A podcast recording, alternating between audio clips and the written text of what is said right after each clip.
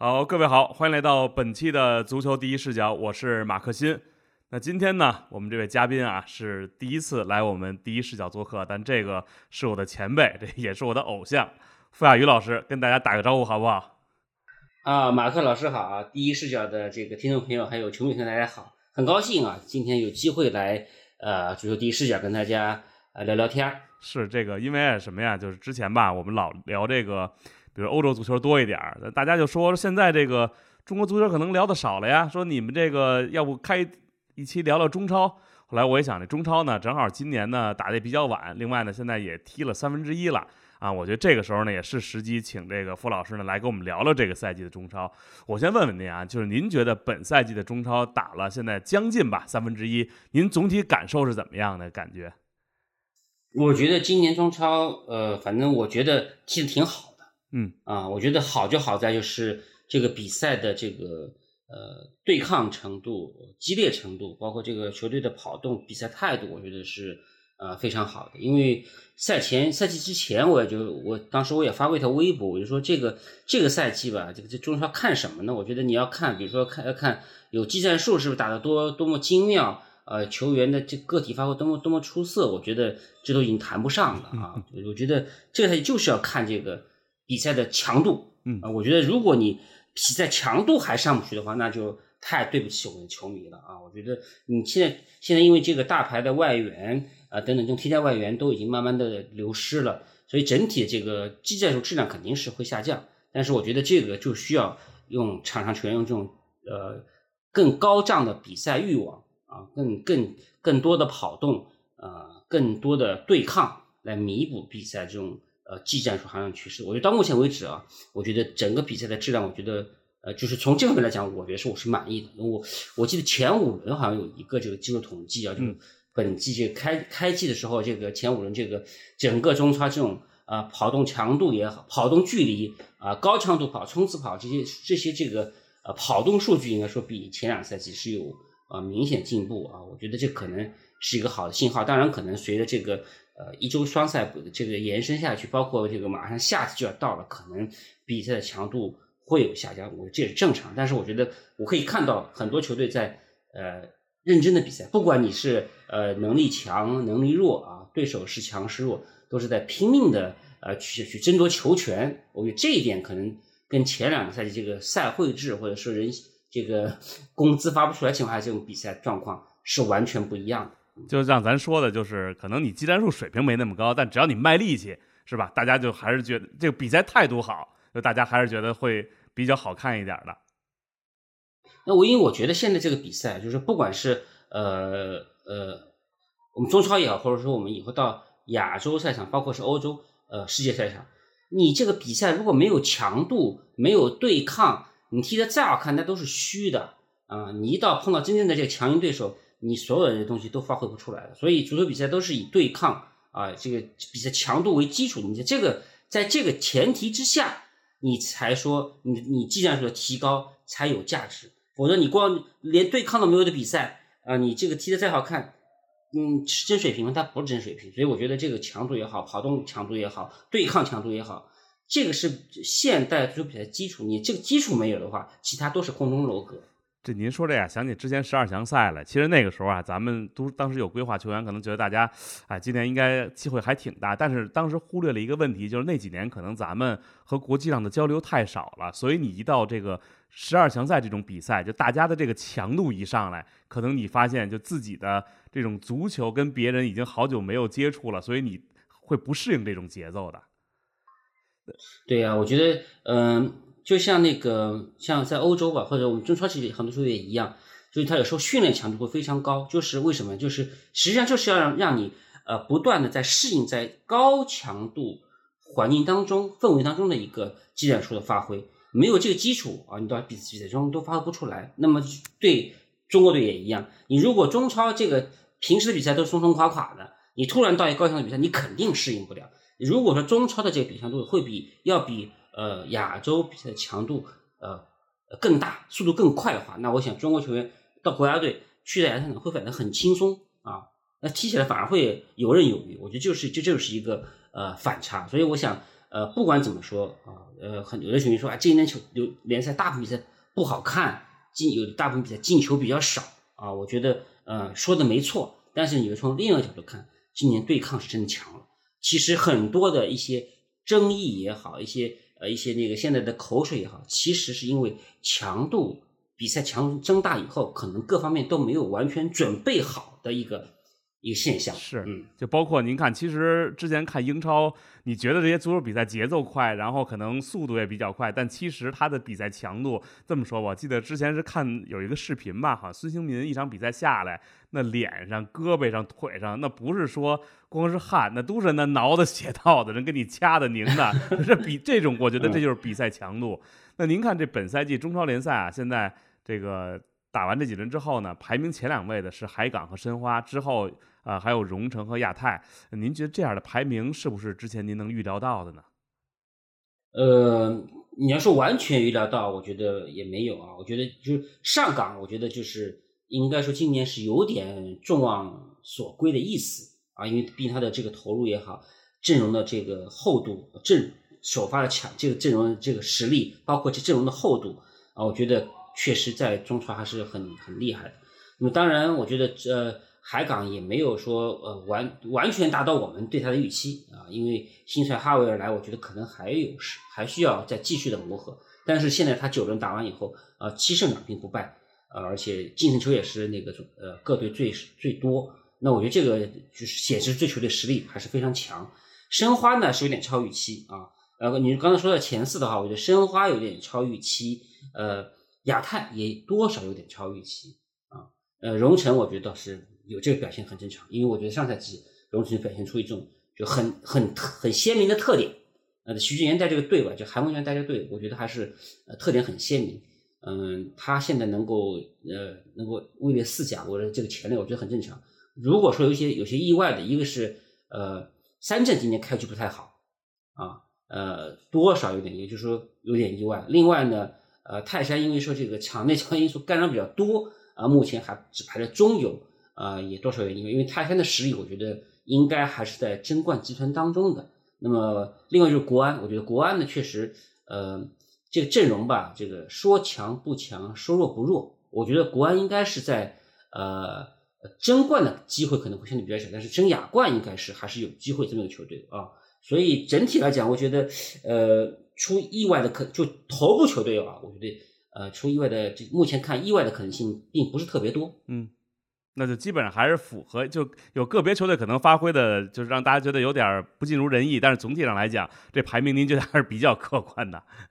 啊，正常的吧，因为就是你从场上表现来看，这这目前这个呃排名头部的球队，我觉得他确实表现出了那个呃有现在有四甲这个水准水准和表现，呃正常的。因为比赛毕竟才打了九轮嘛，我觉得呃后面还有马上要进行间歇啊，会有调整。我觉得呃还有很还会有很多变化。嗯，您觉得今年这个赛程？因为这个真的是我仔细一看呀，就大家之前老抱怨说都是这个周中的比赛，后来一看赛程太紧了，基本三四天就一场。这个为什么今年我觉得往年咱们比赛也都是四月份左右开，十一月结束就没这么紧？为什么？是因为今年还有这个亚运会的原因吗？还是什么原因？就是把中超赛程弄得这么紧凑？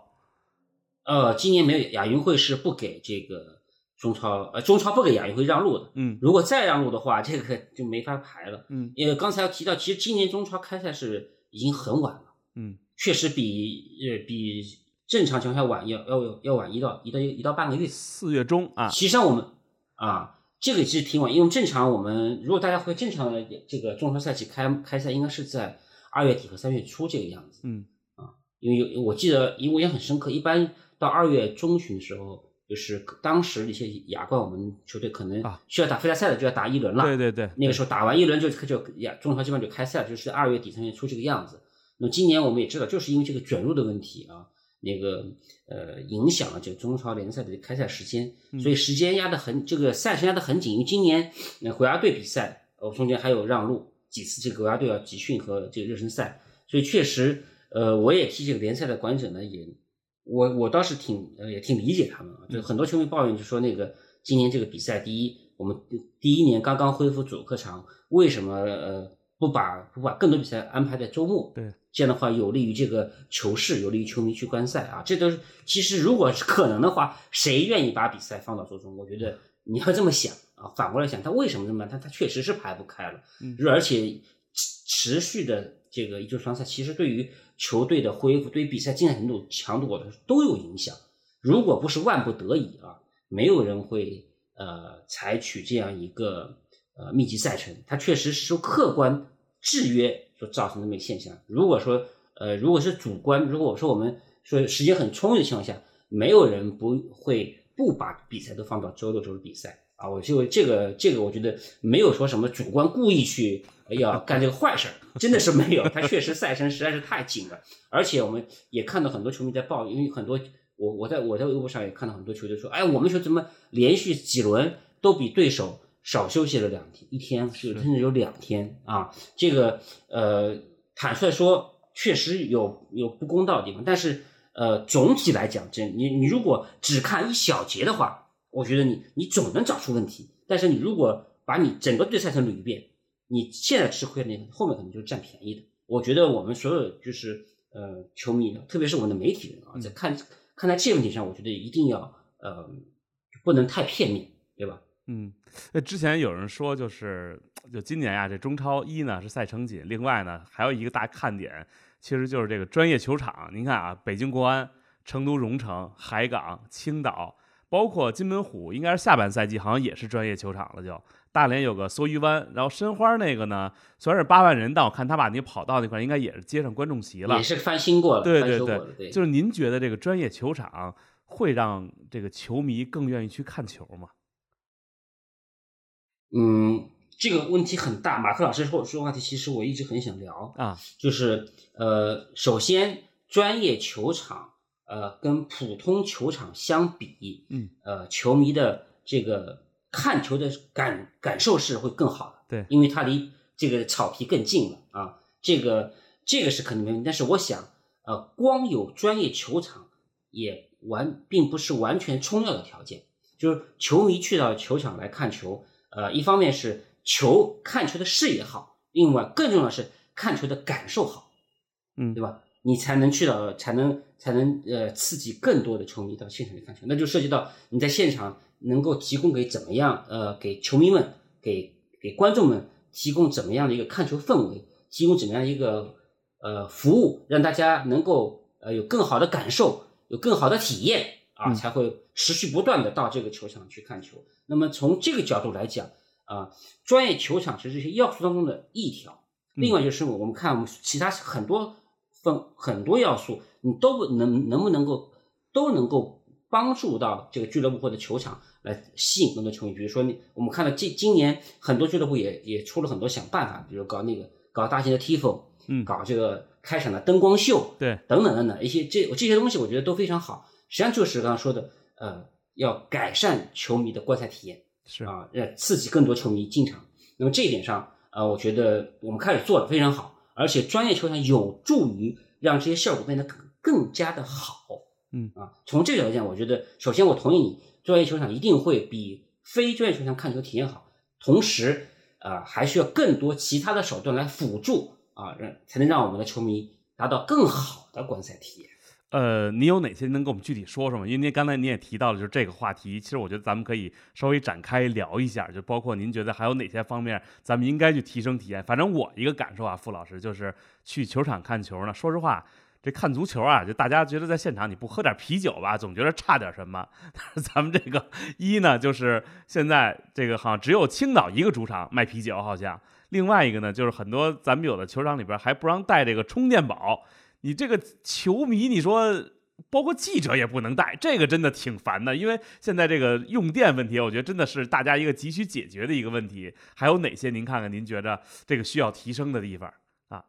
呃，我觉得呃，刚才提到的这个充电宝呢，我觉得可能是有这个安保方面的一些一些担忧啊。这个倒我倒不是这个不敢一定说，就是呃，因为他们担心出事儿。我觉得中国这个安保的压力很大，我理解他们。但是我想，对于提升球迷观感，呃，就看看观赛的感官的话，有很多方面，比如刚才说是，比如说吃喝，对，呃，啤酒这个问题啊，因为呃，球场是不是能够在这个球场内部提供足够的这个呃饮饮料呃和这个呃食物的这个摊位，嗯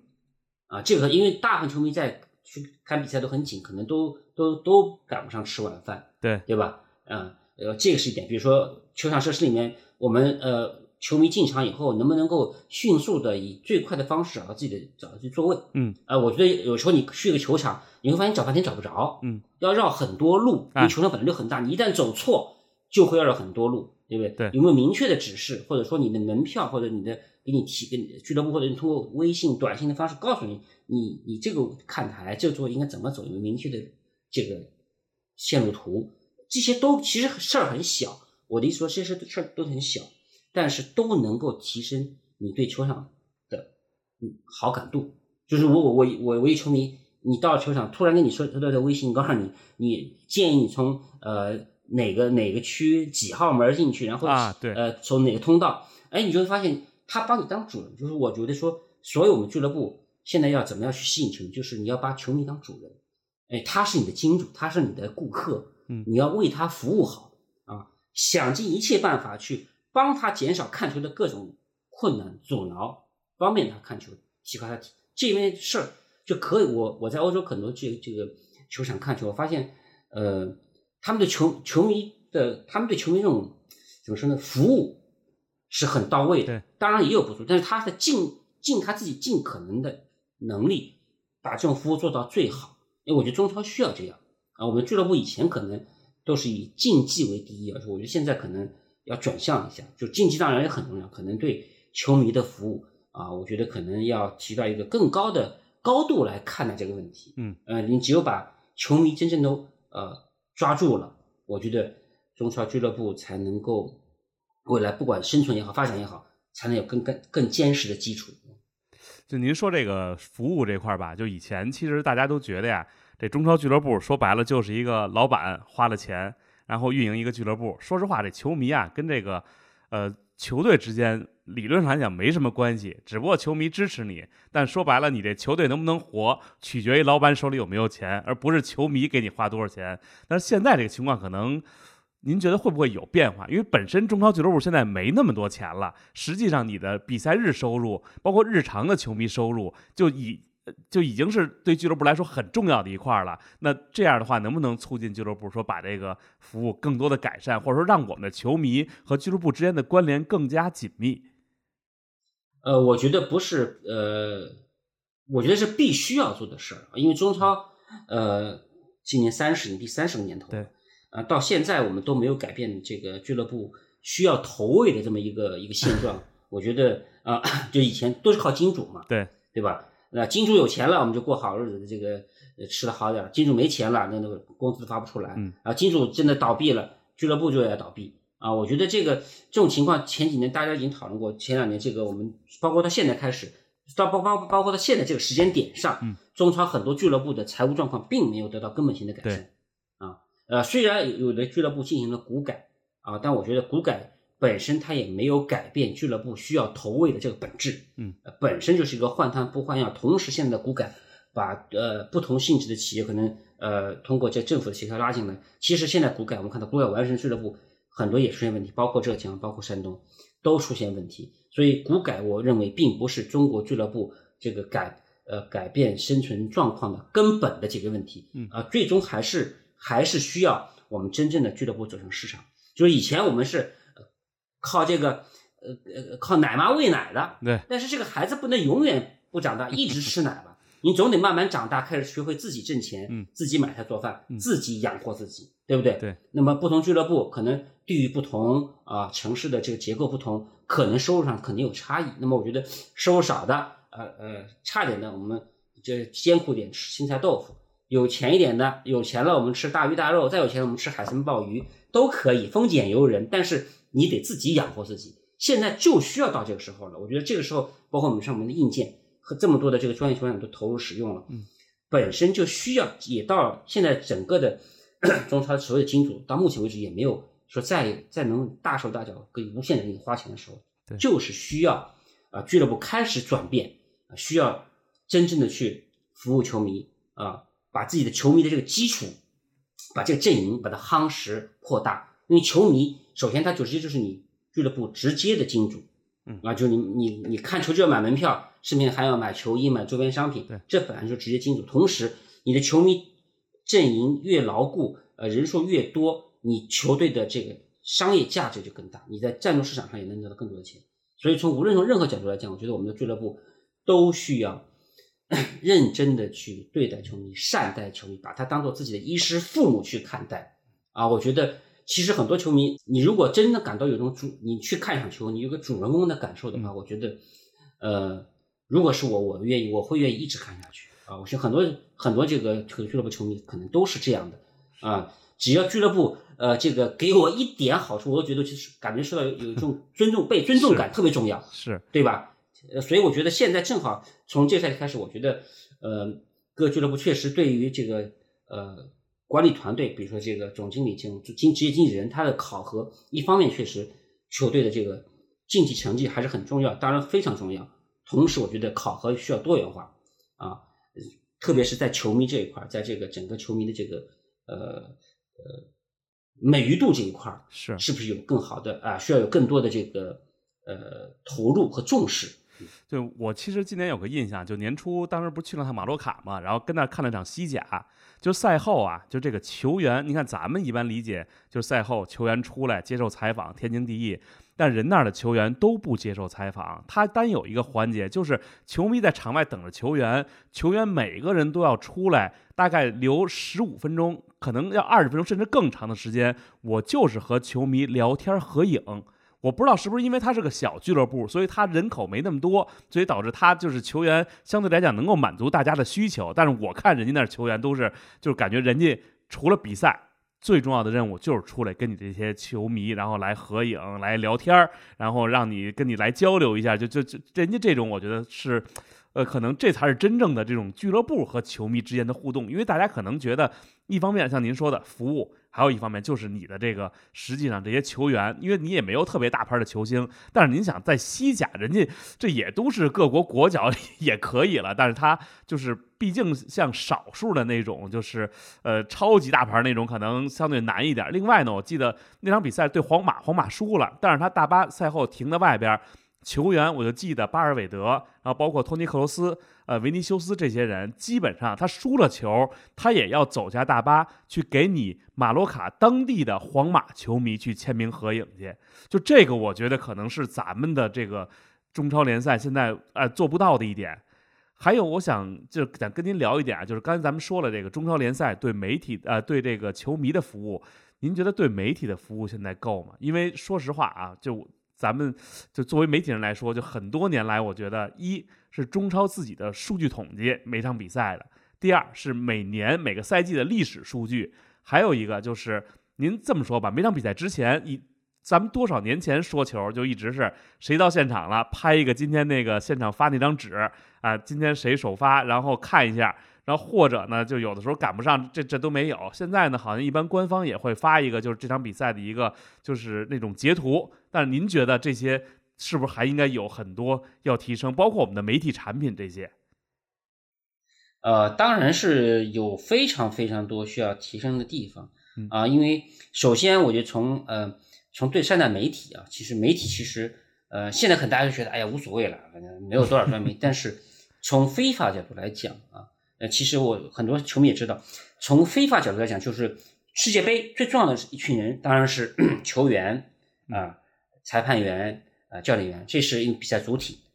他第二重要的人物，他不是 VIP，他是媒体。媒 VIP 官员这些都放在放在媒体之后的，嗯啊，媒体是第二重要的，就在一个在非法世界杯里面，它是第二重要的这个群体。因为我们知道所有赛事它没有如果没有媒介的传播，它没有影响力。啊，就就失去了这失去了存在的价值，所以媒体价值是非常高的。那么我觉得，呃，现在我看到有有些这个我们现在专业球场有些对对于记者的这个待遇的改善，嗯，我觉得重视就很重要啊。比如说现在有专门的媒体工作室啊，甚至会贴心的给你给你放一点这个呃点心啊水果，然后呢有专门的媒体通道通向专门的媒体看台。呃，好像这事儿听上去以前天经地义，但是在我以前这个我当我在跑一线去看中超的时候，很多中超俱乐部的主场都做不到。嗯啊啊呃呃有一个新发布会的厅就不错，然后呢给你几条路，放上去你就你就会跟普通球迷就在这在这个通道里面是有路线交呃混合的，然后呢你到看台上发现。我最最可惜是有好多好几个这个当时的这个足球场，最给球迷的看给媒体的看台居然都坐满了球迷，卖票了，因为那个因为那个 因为那个座位的位置比较好，居然被卖票卖走了。这这这个事儿，这个当然现在我觉得这些都有改善。我觉得呃呃对媒体的重视就是专业，因为其实这一套东西都是有明确的要求的。你包括亚洲联办赛也好，国际足联办赛也好，对媒体这一块儿。它都有个非常清晰的一一些条文，该怎么做怎么做，一二三四五六七八。其实我们不是不知道，有时候是不愿意做啊。我觉得是，这都是办赛的规范。呃，因为因为我觉得这也是个态度啊，这也是个态度。你对媒体呃什么态度，媒体会对你是什么态度？我觉得都是这都是相互反馈的。那包括说到这个其他数据服务啊，那我觉得现在中超做的确实，嗯，就感觉没做，肯定是肯定 啊。肯定是没做也不够，现确实现在中超有有一个我知道是有一个叫数据服务服务商的，嗯，但是我好像目前在赛后没有在公开这个领域看到这些数据的这个这个显示或者提供。那么这没有这些东西，你光提光光有这个服务商不提供产品，不能够让所有人去分享这个产品的话，那这个产品就就就没有没有价值，没有意义。对，因为这些数据是用来跟大家。实际上是要去互动的。我通过对这个很多数据的分析、讨论，甚至争吵，它是是对这个比赛的二次发酵、二次传播啊。我觉得从这个角度去看这些问题，那当然也现在可能在这个目前我们这个足球迷市场也好，中国的足球市场也好，对于严肃话题的讨论，比如说像呃赛事数据的分析，嗯啊，其实有很多层次可以分析。你去看看。呃，英超的一些一些这一些节目，呃，其实这些面这里面我们我们很多事儿都没做啊，包括对一些技战术的分析，现在可能不是我们这个我刚才我说的，可能不是目前这个球迷市场和足球市场最关注的事情。现在我们可能正还更多关注在这个赛事中这一些争议判罚的赛后的互相的情绪的发泄，对，互相的争吵啊，这是这是我我在这前九轮看到我们在这个整个呃媒体。和互联网平台上更话题最多的一些东西，呃，很呃有很少有一些对于啊这个呃技战术，好像说对通过数据来解读球员的球队的发挥，来揭示一些比赛的真相，这些事儿我们都没做，同时也没有现在似乎也没有更多的这个专业专业媒体，嗯，专业机构和专业人来做一些事儿，同时也没有市场，这个这是现状，我不想批评任何人，但这就是现状。啊，呃，但是我认为这这些东西以后都应该做起来，而且都可能都能做起来。我记得这个，当时我看陆阳老师一条微博，他就说了，他说这个中超为什么就没有像这个英国就是比赛日这样的一个节目呢？就是每场比赛，就是你不只是说关于这场比赛的结果、进球队员，然后还有一些争议判罚的这些讨论，可以关于这场比赛双方的战术，然后谁起的战术作用。好，中超大家就没有人特别关注也好，可能也没有人。就是愿意做这个事儿，或者像您说的，真的现在就是跑一线的记者，或者说呃纯这种以报道足球为业的人，可能现在比以前少了很多了，没有市场了，都已经没有市场了。对对，就现在可能大家不如说有有时间愿意看这个节目，可能更多愿意说，比如网红来这儿拍看球的体验，就这种可能在网上点赞评论还都挺多的。另外，您看还有一个啊，就是说咱们说了这个中超本身的这种服务，包括媒体的服务。另外还有一个，我觉得俱乐部的这个品牌建设啊有一点，就是您看今年我们就是咱体坛做这个叫中超观战指南的时候啊，然后呢就特别费劲，就好多人说这中超开了，你们怎么才出来呀？就后来我问了一下咱国内部的同事，我说什么情况？人说你可不知道，说就别甭别的，这十六个队的全家福，等咱们这个。东西都清样了，到现在也只拍了十四支球队的全家福，然后其他还有俩队没拍。另外一个呢，今年呢，咱这个中超观战指南呢，呃，给这个呃做了一个就是更细致，就以前把球员列出来，现在有全家福，包括队伍，包括翻译、队医，全都给你列得很清楚。还有特别逗的一个事儿，说一个中超俱乐部的一个队伍今年可能第一次刚进队，然后呢，听说这个所有名字都列出来了，赶紧找我们联系，说要要买几本，然后呢，说可能想给家里人看，结果拿了一看，哟。怎么没自己啊？他说我拍了呀。后来说哦不是，说他第一次拍全家福的时候有俩队员没来，后来人又重拍了一版，但 重拍了一版他没去，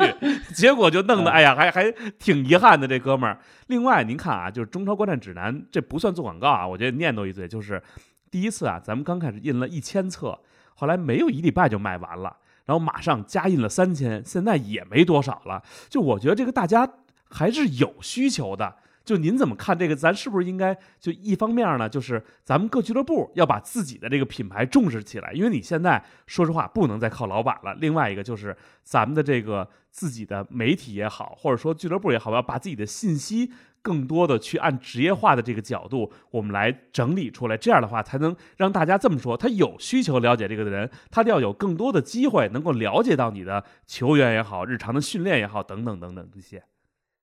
对。呃，刚才马克老说这个话题其实很大，其实说到这个呃俱乐部的一个生存之道啊，俱乐部文化的这个建立，俱乐部对所有为他工作的人的一种尊重是啊，我觉得就是这个尊重很重要，就是你如果有把尊重放在内心里面了，我觉得刚才说的所有的事儿他都不是他都能做到啊。为什么很多事不做到？因为以前就是老板是最大的，对，老板出钱啊，我其他人都不重要，都是为我服务的。啊，以以前是这样的，我觉得这个就是我们说 这个投喂方式带来很多恶果，这是其中之一。嗯呃，因为刚才马克老师提到这个中超观战指南，因为我也有幸在大概十年前、十几年前，当时我在国国内编辑部的时候也做过两期，嗯，真的费劲啊，真的费劲。这个呃，很多当时我们我当时很多名单我们都要直接问俱乐部要，很多那个球员的照片直接问俱乐部要，是呃。都都是为了赶时间才才做这些东西。现在看来，情况是十多年、十年过去了，可能情况也没有呃根本性的改善啊。我觉得这方面确实，俱乐部我觉得确实就是意识啊，就是一个全家福就不能漏掉一个人。对，为什么啊？我呢可能要拍第二次，但是拍一定要让所有人都到齐。这个这是一个理念问题，不是说我不是为了应付，说今天我拍了张照片，里面有几十口子人，对，完成任务不是这个拍全家福的本身的含义就是。我对这个这个赛季为我们这个俱乐部工作的所有人，呃，从从球员、教练到后期所有的人，他都是这个团中的一份子。我必须让所有人都在里面出现。这个全家福的含义是在这儿，是不是说我要应付大家？呃，我今年我们拍张全家福，或今年我们有一个出征仪式了，啊，大部分人都到了就 OK 了。不不不不不，所以有时候学样要要要学到真精髓啊，不是说只学个表面。所以我想俱乐部。嗯，需要有更专业的人啊，更专业的管理团队，更专业的这个职业性的人来介入，呃，把一些更好的一些经验做法，特别是理念，我觉得是理念带领行动。你如果光是行动的话，可能呃，你你都不知道干什么，有可能就就可能学错样。但是你只要你的思想到位了，方法是可以改进的，甚至可以创新，对不对？呃，因为不同俱乐部有不同的情况。方法会很多样化，但是你这只要你这个服务的理念啊，尊重的理念植入到你俱乐部的这个运营文化根基当中去，我想这就 OK 啊。甚至你哪怕说这个赛季我可能还有很多事情做不到位，没做到，没关系的，因为没有人要求你或奢望你一天之内就把所一或者一个赛季就把所有的事儿都做好、做好、做完美，这不现实也不可能。同时，我们也知道。受到很多客观因素影响，有些事儿俱乐部想做不能做，都很正常。但是你如果把这个让球迷、让所有人感受到你俱乐部对他的真诚、对他的尊重、对他的关爱，嗯，你做不到地方，咱们沟通他沟通，球迷都能够理解。我觉得大家都是人啊，都都这个只要这个心能够连在一起，什么事儿变成一家人之后，什么事儿都好说的。是。这个咱们聊了点这个俱乐部的品牌建设啊，就感觉跟傅老师聊天呢，好多话题想聊，但又时间所限，还都得照顾到。呃，咱们再说说足球上面的东西啊，就今年这个中超，我发现啊，这个射手榜上啊，就是以往都是全乍一看这个，哟，这不是中国联赛，都是外援。对，嗯。那今年咱看看这七球的啊，有吴磊；四个球的有巴顿，啊，三球的那这个国内球员就更更多了。就您感觉这个如今外援水平的整体啊，就是下降，它是不是让本土球员有更多的机会？或者说咱们以前不用说，今天还应该还是助六报五上四，但是以往都是上四上满了。但是现在我发现，咱这外援一般有时候也上两三个，上上两三个，这跟这个日韩联赛有点像了啊。就是说大家一块儿踢，不是说就靠外援踢了。对对对，这个是个这这赛期还是很明显的一个变化，因为随着这个金元时代的破灭啊，呃，超级外援都纷纷离去了，可能只其实就剩奥斯卡这个独苗了吧，对对吧？那个，所以呃，外援的这个能力，当然也也大部分外援呃还是要比中国球员要强一点点，但是这个差距已经迅速的缩小了，不像当年这个基本上就。进攻就只能靠超级员自己玩，中国球员就只能当当当当这个当绿叶，对，当绿叶做好防守，对吧？啊，现在不一样了啊！我觉得，呃，一方面我觉得，呃，今年包括像那刚才说到的吴磊也好，巴顿也好，包括上轮刚刚这个呃上海茂斯把陶强龙啊，我我觉得本土球员有很多这个闪光点了，不的，包括冯博元啊，我们就河南的冯博元也也有非有两个非非常精彩进球，就本土的攻击手开始。呃，在射手榜上占据领先的位置。那我觉得一方面刚才说到，就是这个确实这个外援的能力开始就是跟以往跟过去十年相比下降，所以它跟本土球员的优势相比呢，呃，优势不是很大了，所以球本土球员获得机会更多。另一方面呢，我觉得这个赛季就是一方面，刚我们刚才也提到了，这个赛季赛事非常频密，嗯，经常的很多的一周双赛，然后呢，球队轮换是必须的。啊啊，就必须会必须要轮换。同时呢，呃，我们知道现在一场比赛从原来的这个三人换只能更换三人，变成三变成三轮次五人。从某种程度上讲，就是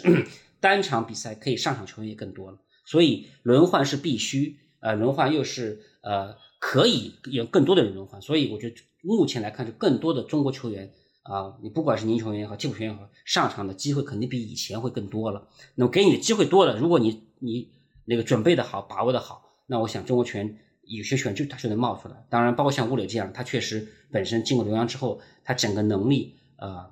这个球商，他就是比现在大部分中国球员高一档，所以他现在这个进球效率非常高。这就可以看出，这个经过高水平历练之后，你这个回到一个相对低水平的联赛。发挥就很游刃有余，所以我想啊，这是个好现象。我相信这个未来中国更多的中国球员啊，不光是中后场球员，中前场球员也一样，攻击手也一样，会在中超联赛得到更多的出场机会啊。当然，首先你也要自己做好一切的准备啊，当机会来的时候，你才能抓得住。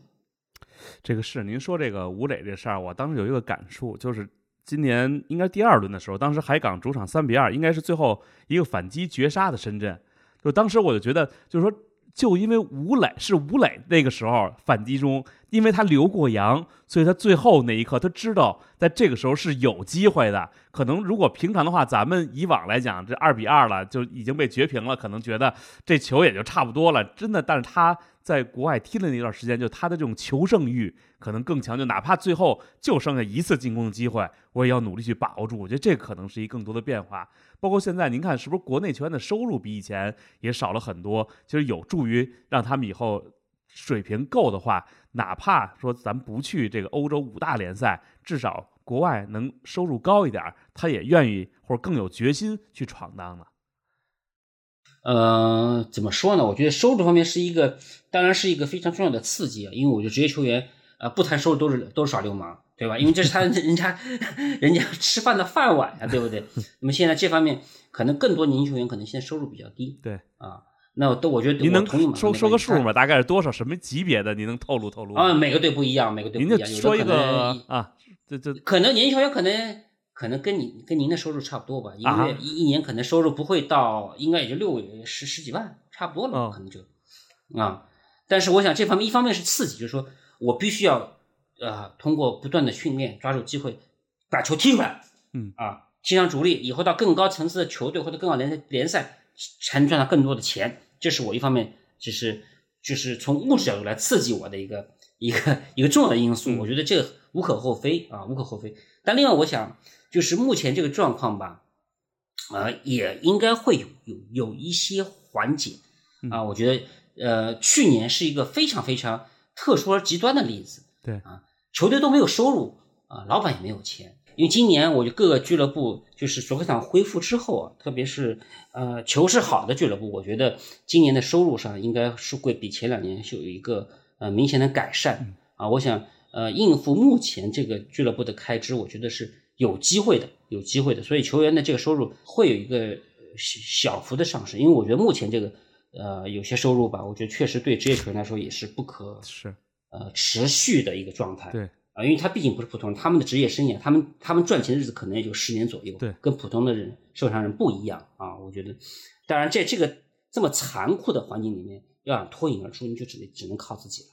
你只能就只能把球踢出来。所以我觉得这方面，呃，残酷的环境更能够啊加加大这个竞争的残酷性。其实从某种角度上，某种角度上这是好事，因为。球员好球员怎么说？他是竞争出来，是踢出来的，不是像我们以前靠 U 二三政策、U 二一政策，当像保姆一样送扶上马还要送人养出来的，不是这样的，一定是在残酷的竞争环境里面脱颖而出人，他才能够说是成功的。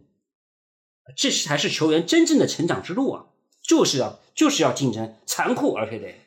这个 U 二三政策，我想问问啊，因为这个其实这个大家的说法也有很多的不同，就包括咱们体坛也有同事就写稿子就说，呃，觉得之所以现在有些像陶强龙这样年轻球员表现出色，或者一些之前的张玉宁也好，就是因为有 U 二三政策给他机会，他慢慢的他自己得提前得到了比赛机会，然后经过磨练，他脱颖而出了。现在没有 U 二三政策了，大家排兵布阵宽裕了，但是可能对年轻球员来讲又是个打压，这个您怎么看呀？呃，我觉得这样啊，我觉得首先一二三就是我我想我想呃时间点稍微拉长一点点，稍微往后就是我们中超在二十二十世纪初有一些球员，我们看，比如说像黄博文，嗯啊，比如说像赵旭日、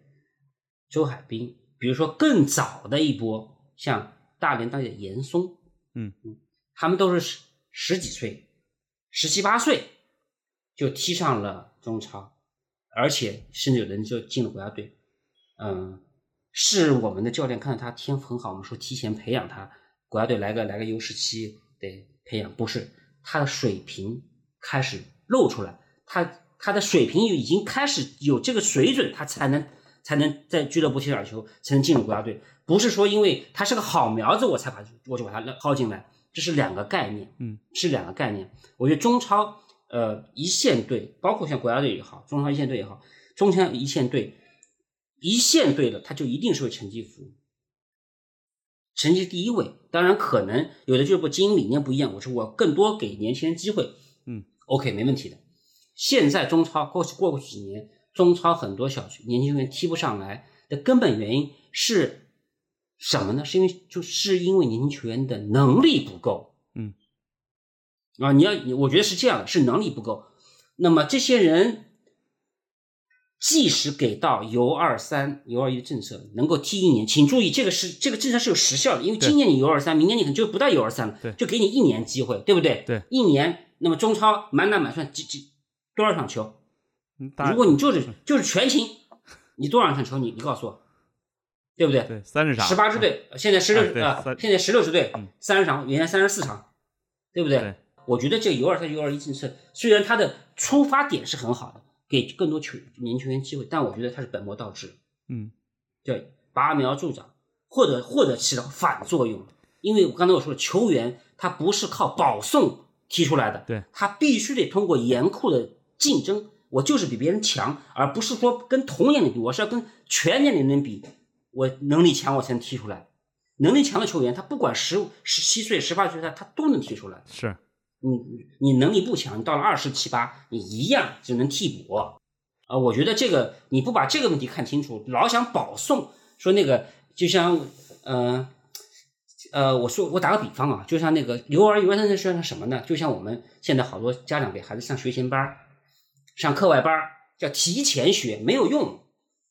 有什么用？对不对？你孩子好就是好，不好就是不好。有用啊，都会 都会到关键时刻啊！是你的一年级啊，你比别人强；到五年级比别人强，到了到了你出成绩的时候，考考大学了或者中考了，就是我们现在参加世界杯了，跟跟全世界比的时候，那比什么？你还是不行，没用啊！我觉得可这个我我就是我是我是从旗帜鲜明的反对 U 二 U 二三政策，不管他的出发点多么好，多么正义，我觉得这个政策都不对。球员就是要在放到这个大环境里面去残酷竞争，这样出来的球员他才是真有价值。当然，你说要不要给球员、球员、球员、球员球员机会呢？要的，但不是在中超比赛层面，你可以多打一些青少年比赛，打现在打 U U 二一联赛，我觉得就很好啊。嗯，你你提供给他比赛比赛这个机会，不一定是在中超这个比赛层面，他在 U 二踢得好，可能主教练看到了，就过两天就上一队了。是对不对？这个比赛机会是要给，但不是在这个最高层面去去给他。这个一定要保持公正的一个竞争，我觉得是。嗯，那这个赛季中超您有没有就让您觉得呃比较印象深刻的，包括本土球员呀、外籍球员，还有年轻球员有没有？嗯，我觉得我我呃，如果说呃本土球员的话，年轻球员我其实没有特别特别印象深刻的，但是我觉得像呃巴顿啊，我觉得巴顿踢得非常好啊，包括刚刚陶强龙，我觉得陶强龙这个孩子不容易，因为呃三镇也是一支志在这个卫冕冠军嘛，对吧？这是一支强队啊，他他是抓到这么一次机会上来啊，拿能够上演帽子戏法，我相信他未来在今后可能这个。哪怕是轮换上场，这个时间也会变增多。所以我想，所有的中国球员是需要蓄势待发。吴磊我就不用说了，我觉得吴磊确实现在目前中超表现最好的球员，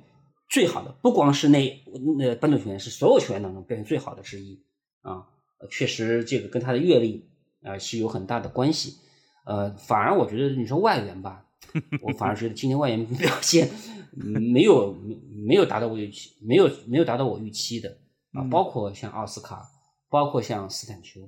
啊，倒是罗穆洛可能成都罗穆洛表现还可以，嗯，其他我觉得没有就是打打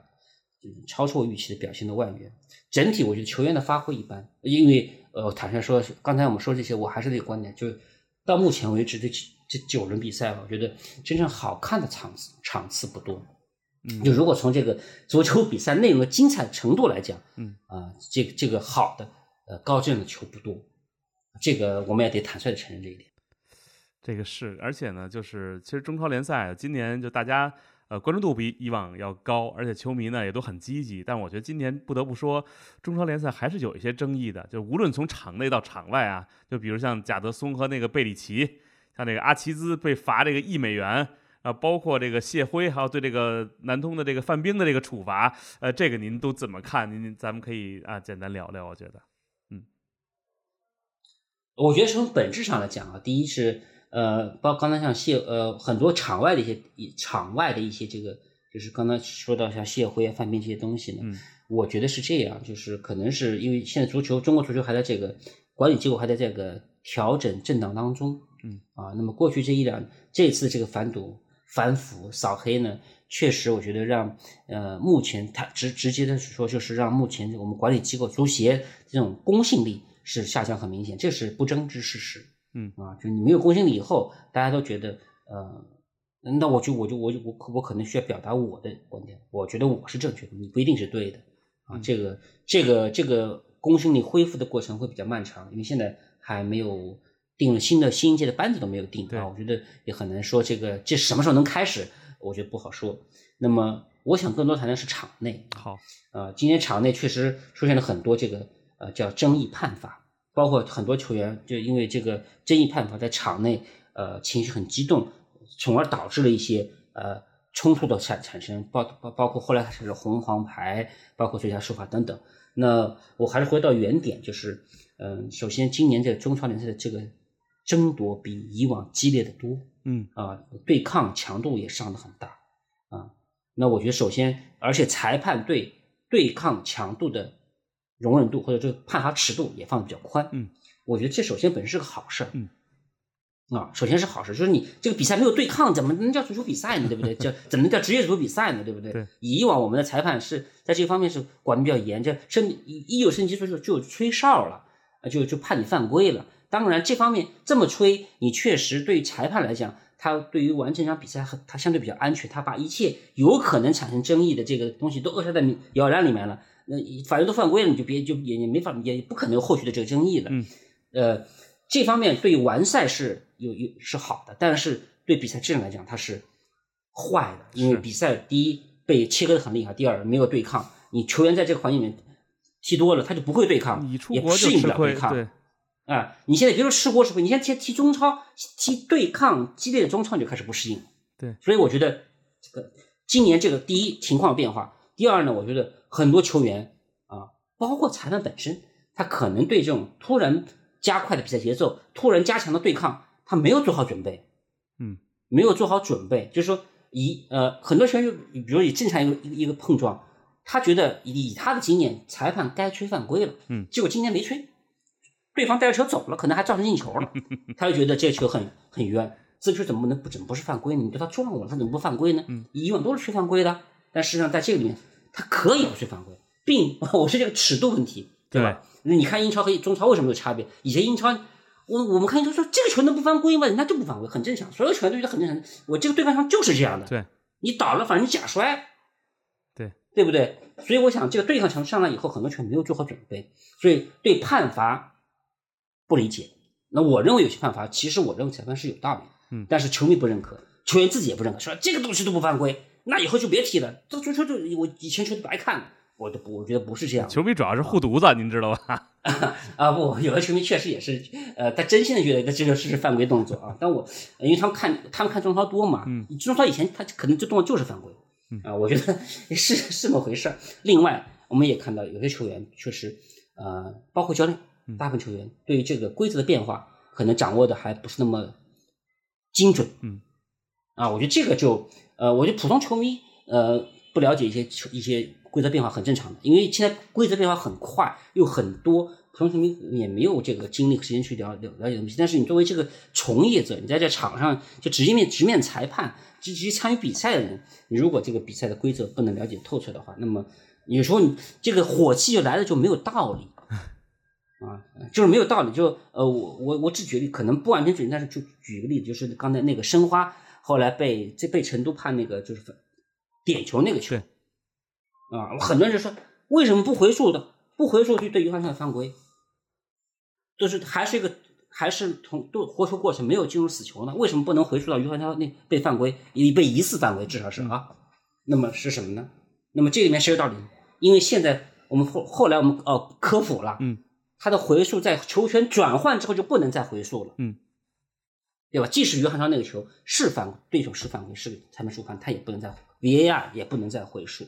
所以我想，呃，很多东西我们现在的很多争议也好，口水也好，情绪也好，呃，一方面我刚说是对目前这个比赛其实对抗的一种不适应，另外是对呃规则的不了解和不熟悉啊，也有。当然你说裁判有没有问题？裁判的水准一定是问题。啊，一定是有问题，因为呃，虽然有 VAR，但 VAR 我们知道 VAR 可以介入的情形是非常有限的，更多时候场上的这些一些东西还是需要主当值的三名裁判来做出一个一个判断啊，包括一些犯规啊、界外球等等，就包括角球，角球制造争议也不少了，对吧？所以我想还是要裁判提高业务，嗯、当然，我觉得我们的球迷，我我从另外角度讲，我觉得我们球迷是不是能够。呃，对我们的裁判，嗯，宽松、宽容一点啊，宽容一点，因为我觉得，嗯，今年像呃马宁也好，傅明也好，这些顶级裁判，因为他有很多这个呃亚洲联比赛任务，他们吹中他比较少啊。另外一些裁判可能他需要，也裁判也需要突然从一个宽松的比赛环境到一个强度很大的比赛环境，他有适应过程啊。我觉得需要给大家，人都会犯错，球员会犯错，教练会犯错。裁判一样也会犯错，裁判凭什么不能犯错？他只要不是故意犯错，对不对？我觉得球迷能够容忍裁判员犯错，只要不在自己身上犯错，或者别让自己吃亏，你怎么犯错都没事儿。我球迷这种护犊的心情，我觉得可以理解啊。那个主场主队球迷不不护犊子，那还那还能叫球迷吗？对不对？这另外，我觉得还有一个就是球员呀，就这个还是应该。养成一个好习惯，就我记得很，就刚引入 VAR 那年，当时北京国安有一个球员示意裁判去看 VAR，结果直接被出示黄牌了。然后呢，就后来大家就说啊，是今年的竞赛规程好像是这个队员是不允许对对裁判做这个动作的。如果做这个动作，那肯定是要给黄牌的。然后后来是去年，好像是我看所有的队员好像都能跟裁判说，哎，你去看 VAR 去，就这个东西，这个一定要注意，因为在国际比赛里边。你看，人家包括国外的联赛，这球员打死也不敢跟裁判员去做这种动作的。说白了，有的时候你就算吹错了，他也他跟你争辩两句，但如果你说完了，他也不敢再跟你去纠缠了。我觉得这个真的是有些事儿早点儿怎么说呢？早点儿就培养好这个习惯，以后少吃亏。我还是觉得，对，因为我觉得我们中国球员刚才说了，我说你每年规则现在每年规则都会有变化，然后赛季前。也都会告诉大家，都会有发东西，告诉你看今年规哪些规则会变化，包括什么手球也好啊，V A 的这个规规则也好，等等等等，都会有变化，都很清楚的写在上面。我觉得球员你不不把这东西呃吃透了、学会了、掌握了，我觉得是很难理解，因为你就是你是你觉得你是要直马上任何时刻都可能直面当中的某一条的这个人呐，你都你都你把这件事你不学不明不搞明白，你怎么怎么能？包括我们经常比。我就一说就是，主裁你去看回放，我我跟你说，主裁哪怕有 VAR 的提示，主裁判也不是一定要去看看回放的，嗯，啊，我觉得大家要想要要要弄清楚这一点。如果说 VAR 是同意主裁判的观点，他为什么去看回放？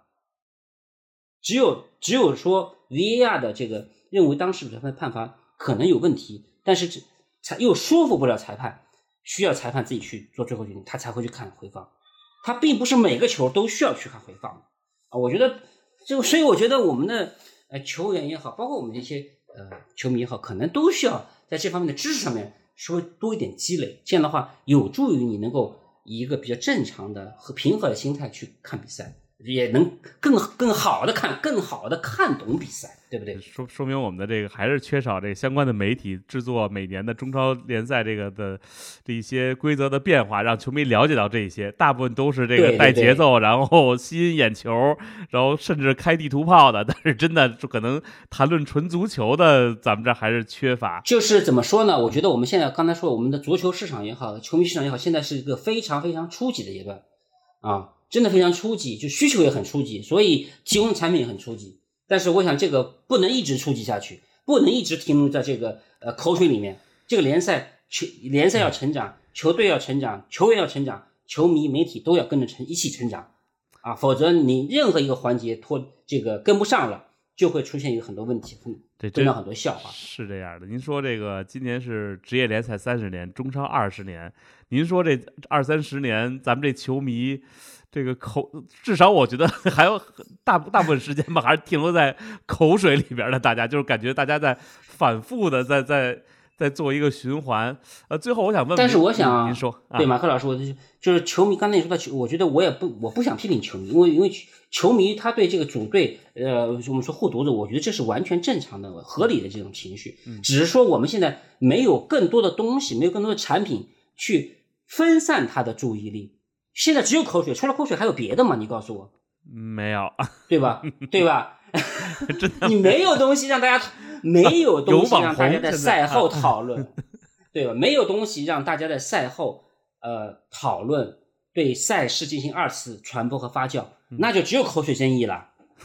对不对？所以我觉得所有东西都是一相辅相成的。我觉得我们没有提供好的产品，没有提供好的服务，呃，最后就让球迷只能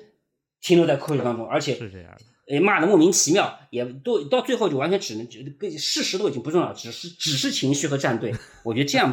真的好吗？真的不好吧？是不是？呃，最后想问问您啊，就是这个赛季啊，中超的这个十六支球队呢，有十支球队是外教，有六支球队呢是本土教练。呃，我看排名前几位这里边啊，这个还真是，您看长春亚泰的教练是咱们本土的陈阳。对，然后申花这边吴金贵，您觉得今年咱们的本土教练有没有机会？咱们扬眉吐气，或者说外籍教练的水平是不是也下来了？现在，呃，我觉得就是在目前这个就去金元去金金元时代后金元时代的中超吧，我觉得不光是对中国球员是机会，对对中国教练也是机会啊！我想啊，看本事。我觉得像呃吴金贵指导，我我我觉得这两年把申花带的非常好，包括于根伟指导啊，把天津天门虎。啊，这个从边缘上，从这个死呃起死复复生的这么一支球队，打到今年已经达到已经相当成熟了，就显示是都是显功力的啊。包括陈阳，我觉得陈阳也已经完成自己的一些蜕变。那包括陈涛很年轻的教练啊，其实嗯，圈内不少人都都在说这个陈涛有成为一个好教练的这个潜质啊，成为有个潜质。那么我想今年给他机会特别特别好。其实说句实话，这个可能他自己都没想到今年就能够就是虽然不是不是真正意义上主，但是他实际上是他是主教练的这种位置啊，来来执教深圳队。那我觉得对他的这种啊经验的成长，对他成长是很有帮助。年轻教练，我觉得嗯，我相信他不可能，包括谢辉，不可能一下就成功，一帆风顺绝对不可能啊。球教练跟球员一样，一定会经历很多很多。东西你也必须得经历过这些东西，见过吃过，你以后才能应付得来。所以，青青少年青年球员，我觉得青年教练啊，我觉得需需要再沉下心来。而且他们现在机会真的真的不错的。我想谢辉去年啊，今年好，我们看说很多人说，哎呀，谢辉是不是要要下课了？那我觉得，呃呃，说那个信任危机。那我想想，去年大连人能够踢成这样，是大大的超预期。是一支以中甲班底到中超来踢，对吧？呃，就就靠着谢辉这种这种对球员这种比赛欲望、比赛态度的激发，也有 对手们的陪衬，踢得这么好。今年情况变了，包括大连人队，他的阵容实力也是不升反降的啊！我觉得在这个情况下，这种目前这个状况一点都不奇怪，一点也不奇怪。所以，呃，谢辉这也有很多路，很漫长路要走，不是说光压着打就行，可能还要在这个战术的精细化上，某些局部上可能要做个调整，这都是需要教练需要呃进步和提升的地方，我觉得很正常。我我觉得也不是说，呃，今年去年谢辉很行，今年谢辉突然不行了，不是，他可能只会越来越行，他只会越来越行。如果我们给他足够的时间的话，嗯，行啊，今天太谢谢傅老师了，这个咱们从。场内场外，从球员到教练到外援，包括到这个，呃，看球的一些感受啊，觉得今天都聊得挺好的。这个以后先啊说，希望您多来。然后另外呢，我觉得真的这个新赛季中超，我感觉就之前之前三年啊，就是真的就没去现场看过球。然后呢，加上北京国安的主场呢又不在北京，所以就基本上就没也没法看。所以今年就感觉看球的这个冲动啊，就空前的高。而且一呢是觉得就是到球场里边，好像也没有觉得像以前那样啊，就感觉哎呦看一次球耽误好多时间。现在不光自己去，还想带着家人、孩子或者跟朋友约着去，就感觉呃，就是傅老师我一个感觉啊，就是说都说在欧美足球融入人们的生活。等去了以后，你发现他不是说那儿的人天天只聊足球，是因为他看场球跟看场电影跟吃一顿饭是没有区别的。他只是每每周他都有这么一个习惯。就这个，我觉得今年还真的很期待。包括您看成都，今年我觉得有几个专业球场也特别想去打卡。我不知道傅老师今年有没有想去看的比赛，或者您觉得哪哪个地方比较吸引您想去看看今年中超啊？我觉得所有的这些专业球场都有都想有机会去。看一看，我一方面想看看他们的这个硬件到底有多好，同时我也想看他们的软件服务有没有做到提升。这我是更关注这些东西。其实是这样的，真的是这样。就以往咱们就像说中超是玩玩足球的老板，大家凑在一起踢联赛。现在真的是大家自己要作为一个俱乐部去经营它，去运营它。那这个时候真的不光是有硬件啊，也需要有软件。这样的话呢，就大家。体验提升起来，这个市场才会好。市场好了，球员好了，教练好了，更重要的是，其他的每一个服务这个项目的人，他才能找到自己的一席之地。那今天呢，特别感谢傅老师，也感谢各位的收听。那以后您一定常来，好吧？只要大家愿意多探讨中超的话题，我们我我很我很高兴能够经常来做客。谢谢。行啊，行啊，行，太谢谢傅老师了，谢谢傅老师。那后边咱们时常联系。那我们也感谢各位收听本期的足球第一视角，我们下期再见。